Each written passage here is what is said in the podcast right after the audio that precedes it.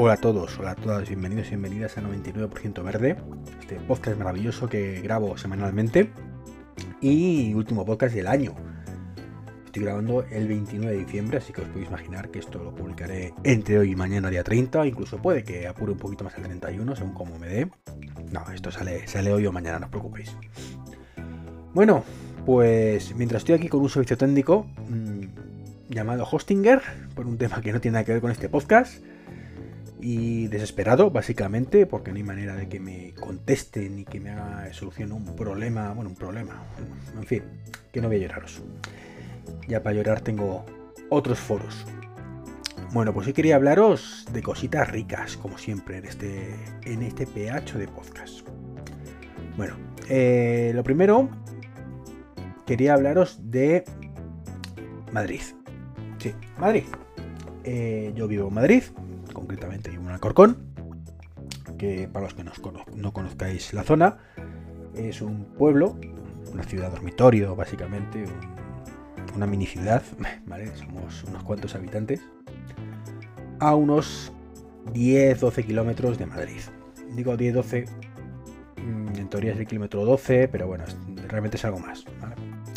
15 kilómetros, quizás 18 están en ya, para que os hagáis una idea, pero bueno. En fin, irrelevante, ¿no? Cerquita, a 15-20 minutitos del centro, sin tráfico. Bueno, pues ha sido noticia, o es noticia, que Madrid está en alerta de contaminación y están pidiendo por favor que la gente no haga deporte en exterior, especialmente pues aquellos con riesgo, ¿vale? De, pues, de salud. Básicamente, gente pues mayor y, cosas de estas, ¿no? Lo cual es bastante triste, es bastante triste y, demuestra pues que queda muchísimo por hacer, que vivimos en una sociedad que contamina muchísimo, es cierto además que en invierno pues nuestras calderas contaminan también muchísimo, o sea, no solo ya los coches, y entonces bueno, pues quizás todas las medidas que se están tomando son muy, muy, pero que muy insuficientes, pero mucho hablamos de que prácticamente eh, se culpa al coche de todo, cuando es solo una parte del problema y no todo. Por supuesto hay que seguir luchando contra todo esto, hay que seguir eh, fomentando la movilidad eléctrica, hay que seguir fomentando el transporte público eléctrico, eh, desde los ayuntamientos deberían directamente mandar a tomar viento fresco todo autobús o medio de transporte que no sea eléctrico mm, directamente eh, y que vayamos hacia medios sostenibles y ecológicos. Tengamos en cuenta que, como digo, el transporte es una parte del problema, pero es una parte muy gorda. Y una vez solucionado esa parte del transporte, donde pues mm, una parte importante o toda de la población pues tenga vehículos eléctricos y otra parte importante del transporte público sea eléctrico, metro, Renfe ya lo es, pero falta, como digo, todo el tema de autobuses, que la gran mayoría funcionan eh, de forma híbrida con gas. Y bueno, pues eso no es lo más saludable tampoco, es mejor que la gasolina, evidentemente, pero no es lo más saludable.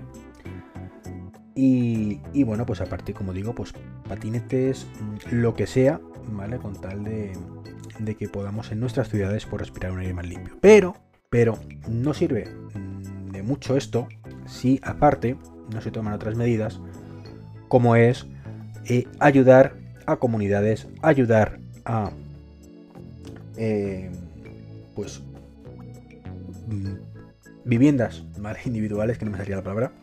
No me refiero a chalets, simplemente depende un poco cómo tengamos la calefacción cada uno.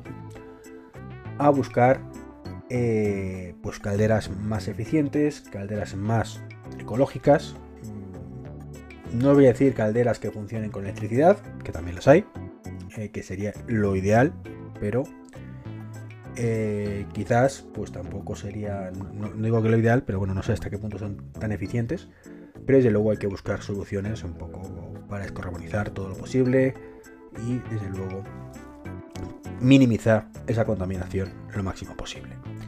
Como digo, tenemos un problema social ahí importante y como digo, mm, el vehículo es solo una parte del problema, una parte muy importante, pero una parte del problema, porque gran parte, de, gran parte del problema que hay en Madrid, insisto, es por las calefacciones.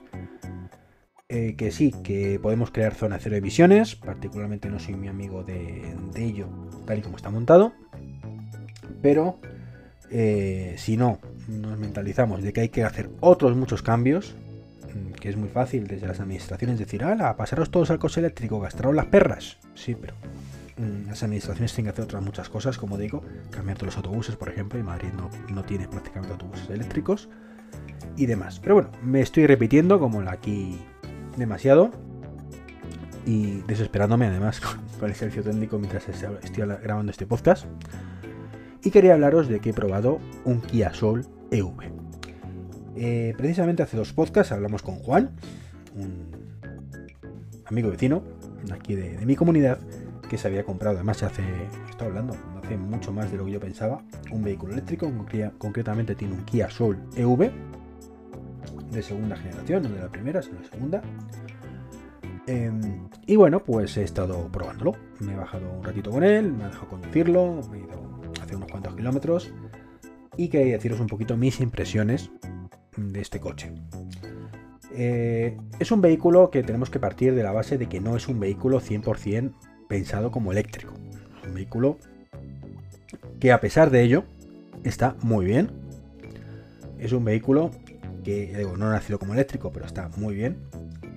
Pero, eh, como ha dicho Juan, pues tiene ciertos viajes que hay que pagar, ¿no? El primero es, la estabilidad. Eh, como todo vehículo eléctrico, tiene un par motor cero. Mm, es fantástico, o sea, pisas el, pedal a fondo y eso acelera inmediatamente y eso es maravilloso. Ya no es maravilloso por el tema de que puedas ir como un Fittipaldi por ahí diciendo, wow, aquí estoy yo sino simplemente en una situación de emergencia, adelantamientos, accesos rotondas, o sea, lo peor que hay, y eso lo sabéis todos los que conducís, es que el coche no te responda de forma inmediata a lo que necesitas. Si necesito adelantar un camión y tardo 5 segundos en poder mm, tener el reprise necesario, pues tengo un problema. Sobre todo si viene uno rápido por detrás, ¿no? O por delante. Si es una, un doble sentido, ¿no? Entonces no es lo mismo adelantar un camión o otro vehículo en 3 segundos que en 30, evidentemente. Y no es lo mismo entrar en una rotonda eh, y tardar un segundo en posicionarte donde tú quieres a tardar 5 o 6 segundos. No es lo mismo. Eh, lo que sí es cierto, eh, y eso para los que estoy valorando un tema de vehículo eléctrico, es el tema de insonorización. Es maravilloso, de verdad, ir en un vehículo eléctrico y solo notar la rodadura. Ahora bien, la rodadura suena mucho. No es ir con un silencio absoluto, ni mucho menos. Es ir, pues eso, con el coche con ruido del exterior. Y te das cuenta que, que bueno, que, que suena bastante. Que, y que los vehículos de gasolina hoy en día, pues en honor a la verdad, están bastante bien sonorizados. ¿Suenan más? Sí, pero es una auténtica gozada poder ver que mi coche, por ejemplo, que es un híbrido, un enchufable, pues hombre, mm, no, no suena tantísimo más que un eléctrico. Es cierto que yo en mi coche sí puedo a veces ir en modo eléctrico, mm, tengo 2-3 kilómetros de vez en cuando, y se nota la diferencia.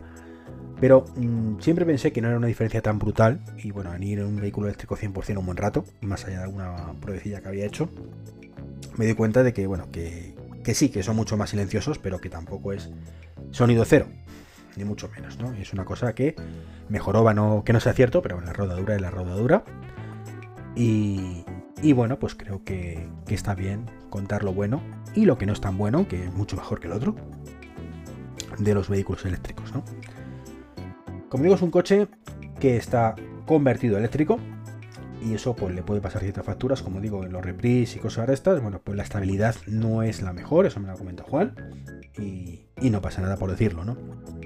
También es cierto que eh, no deberíamos tener necesidad de hacer este tipo de maniobras muy a menudo, con lo cual, pues bueno, es un coche que, está muy bien, como digo, internamente además, mm, pues tiene mucha tecnología, tiene todo en la pantalla de, de como digo, típica de, Kia barra Hyundai, me ha sorprendido gratamente además porque mm, os comenté que estuve probando hace poco, bueno, probando, mirando la posibilidad de un Hyundai Ioniq 5.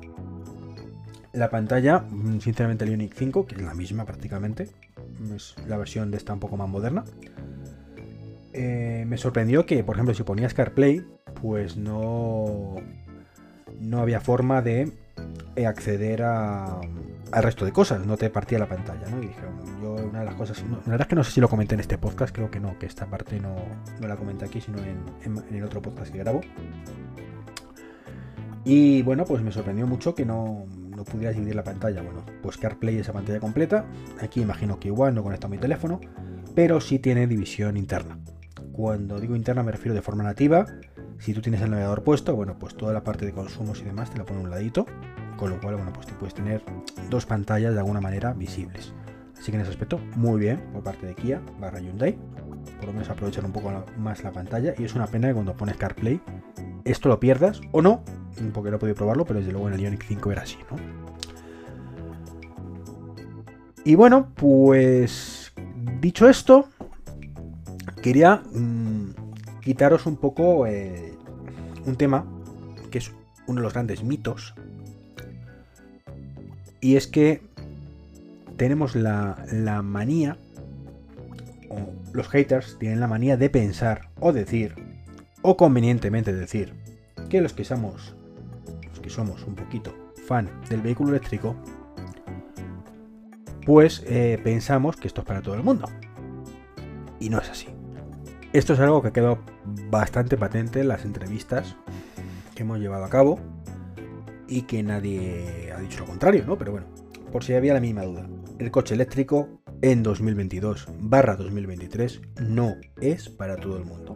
Tienes que tener un mínimo de capacidad económica, que no hace falta que sea mucha, eso sí es cierto, no hace falta ser rico, Juan no es rico. Enrique no es rico, ¿vale?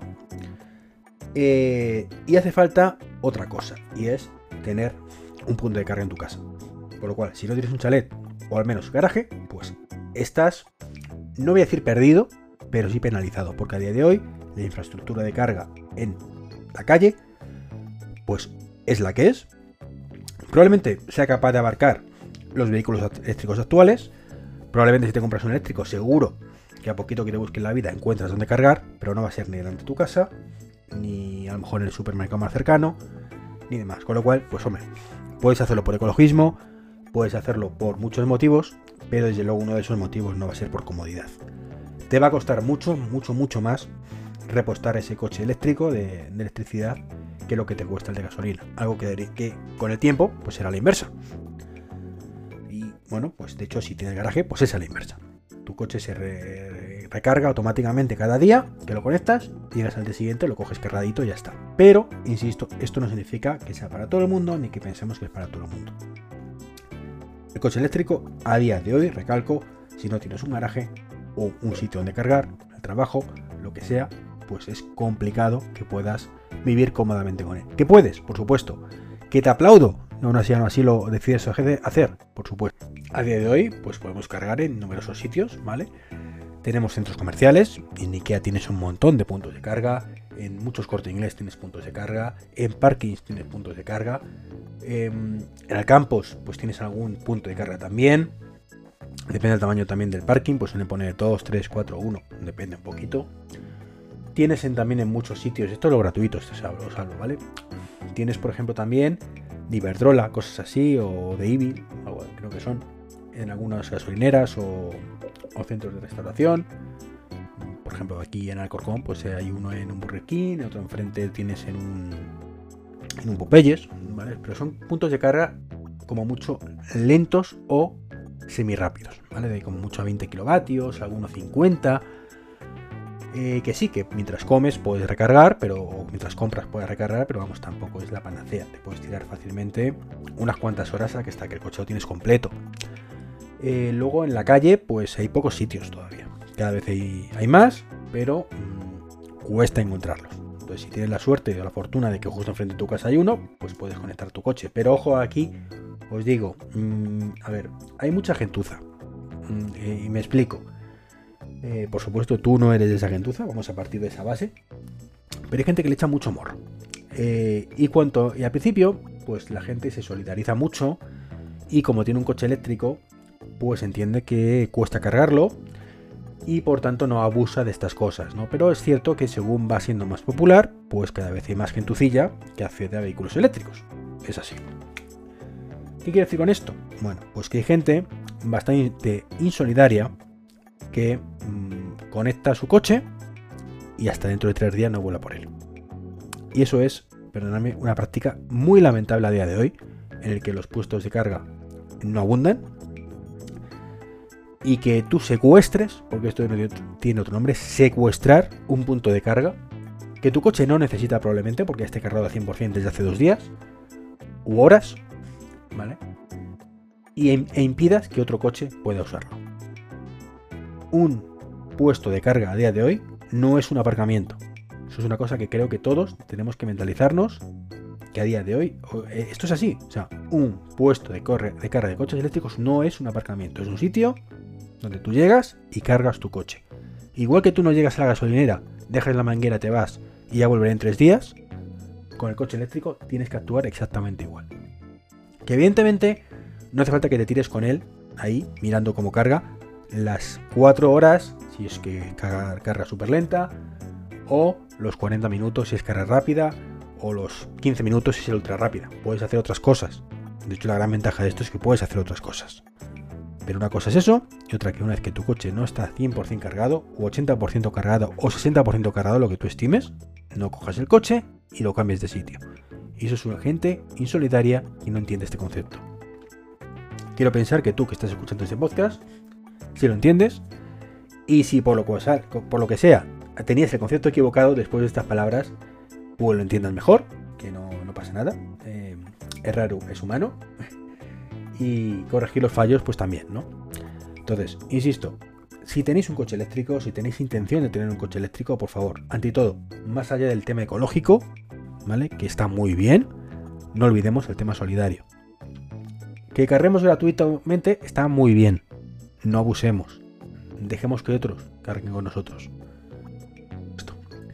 Pero dejarlo claro, no es para todo el mundo. Mito completamente falso coche eléctrico no es para ni mucho menos para todo el mundo a día de hoy. Cuando dentro de unos años esto vaya cambiando, va cambiando cada año muchísimo. Salen puestos de carga como setas, como, como dijeron eh, en una entrevista anterior. Bueno, pues que lo tengáis en cuenta, ¿de acuerdo? Pues esto es un poco lo que os quería comentar en este podcast de final de año. Desearos muy, muy buena salida y entrada de año. Y sobre todo, un 2023 muy, muy, muy verde. Un saludo, hasta luego, chao, chao.